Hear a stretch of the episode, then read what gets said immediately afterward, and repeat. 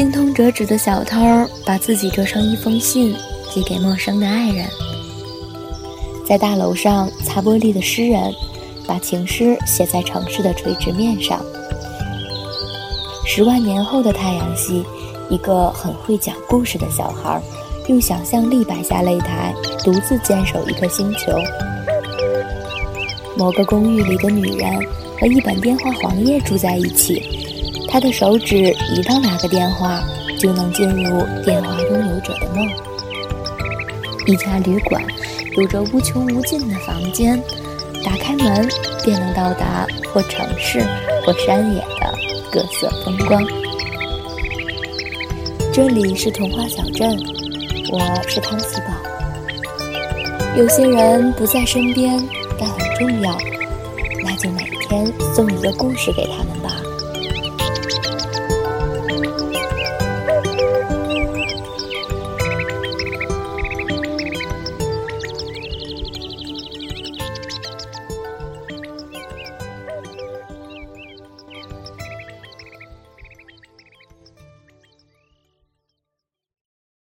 飞行员从军队里退役后，就在民航公司担任机长，直飞从纽约到巴黎，跨越大洋的长途飞行。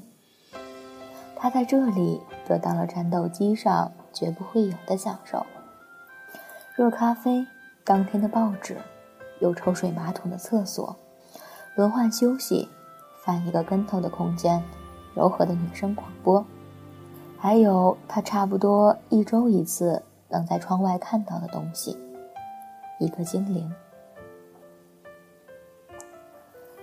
精灵这称呼出自他的揣测，其实那是一个光做的轮廓，影影绰绰，和他儿时看过的迪士尼电影里的小仙子神似，用和飞机一样的速度飞行，偶尔会向他眨眼。它的翅膀在夜空里闪动。有时掉出碎屑，好像烟火；有时气流把它吹到机后去，但很快它又会回来。这是飞行员自己的秘密，他从来没对别人说起，因为他知道无人会相信。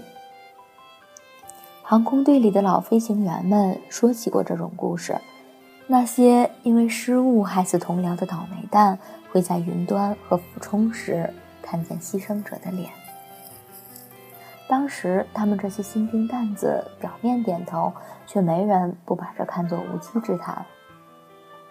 这精灵是什么，并不重要，哪怕只是属于他的幻觉，他也乐意保留，而不想用一堆科学解释淹没它。除了飞行梦之外，平平淡淡的幼年，没有实现的种种理想。失败的人际关系和机场里露水般的爱情，他都可以轻声说给小精灵听。虽然机舱玻璃太厚，永远得不到回答，但他乐此不疲。有次他还忘记了关扬声器，搞得全飞机的人都听得见。某天，飞行员正沉浸在向窗外精灵的喃喃倾诉中，警告音响起。把他拉回了现实世界。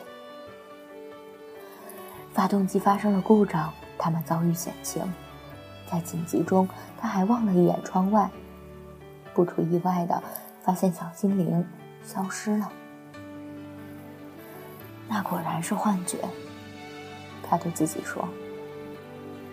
不知是否是因为他断一幻想，错过了处置时机，机身急速下降。在战斗机上磨练出来的临危不乱，此时却帮不了他。单枪匹马的冒险和背负着几百条人命截然不同。航空学校新毕业的副手更是没帮上什么忙，更险些在安抚乘客的广播中透露出惊慌。在这紧张时刻，飞行员却无法集中精神。一生走过的林林总总，那些曾对精灵倾诉的画面。相继浮现脑海，这都是临终预兆吗？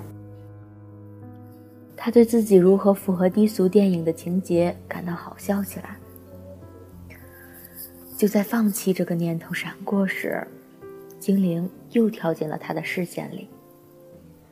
他在机舱外面和飞机一样倾斜向下，在气流中有些颤抖，但跟得很紧，而且一如既往的带着调皮的微笑。他是在鼓励我吗？飞行员毕竟经验丰富，很会利用任何一个机会调整心境，而之前欠缺的运气也回到了恢复自信的人这边。终于，飞机安全迫降。除了一名孕妇面临早产需要送去医院，一位老人心脏病发之外，没有任何人员伤亡。飞行员松了一口气，在和同事拥抱庆祝的时候，他只想着下一次升空要向小精灵道谢。在停飞休养期结束之后，一周过去，两周过去。小精灵始终没有出现。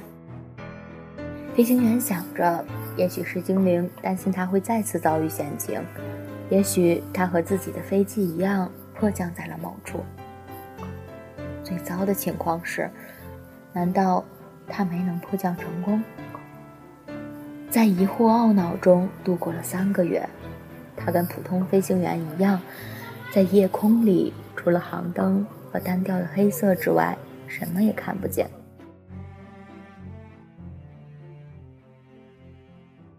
突然有一天，在飞回巴黎的航班上，他看到机舱外出现了久违的小精灵。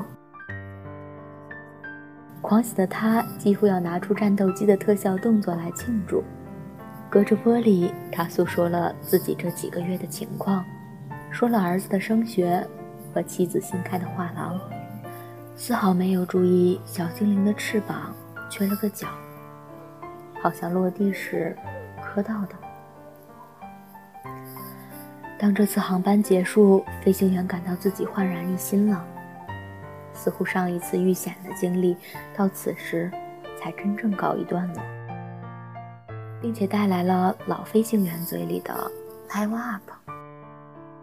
在乘客们陆续下机。机组成员也打算休息时，空姐带来了一个乘客，说是想拜访机长，当面对他说几句话。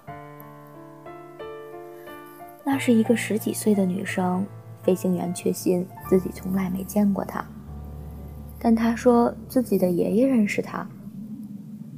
她掏出一个手电式的小射灯，告诉飞行员，爷爷是个玩具商。因为生病，每周来往于纽约和巴黎。他身上带着这个自己的产品，在机舱外的夜空里打出飞翔的仙子图案，好像他在陪着自己飞一样。有一回，他听到机长忘了关麦克风时说的悄悄话，并称呼他“小精灵”。从此，他每次坐飞机都会打开它。直到在迫降那晚，他心脏病发作的前一刻，都在用它。它有点坏了，女孩不好意思说：“射灯的灯面上有个小碎口，好像震坏的。”但他说：“你会喜欢它，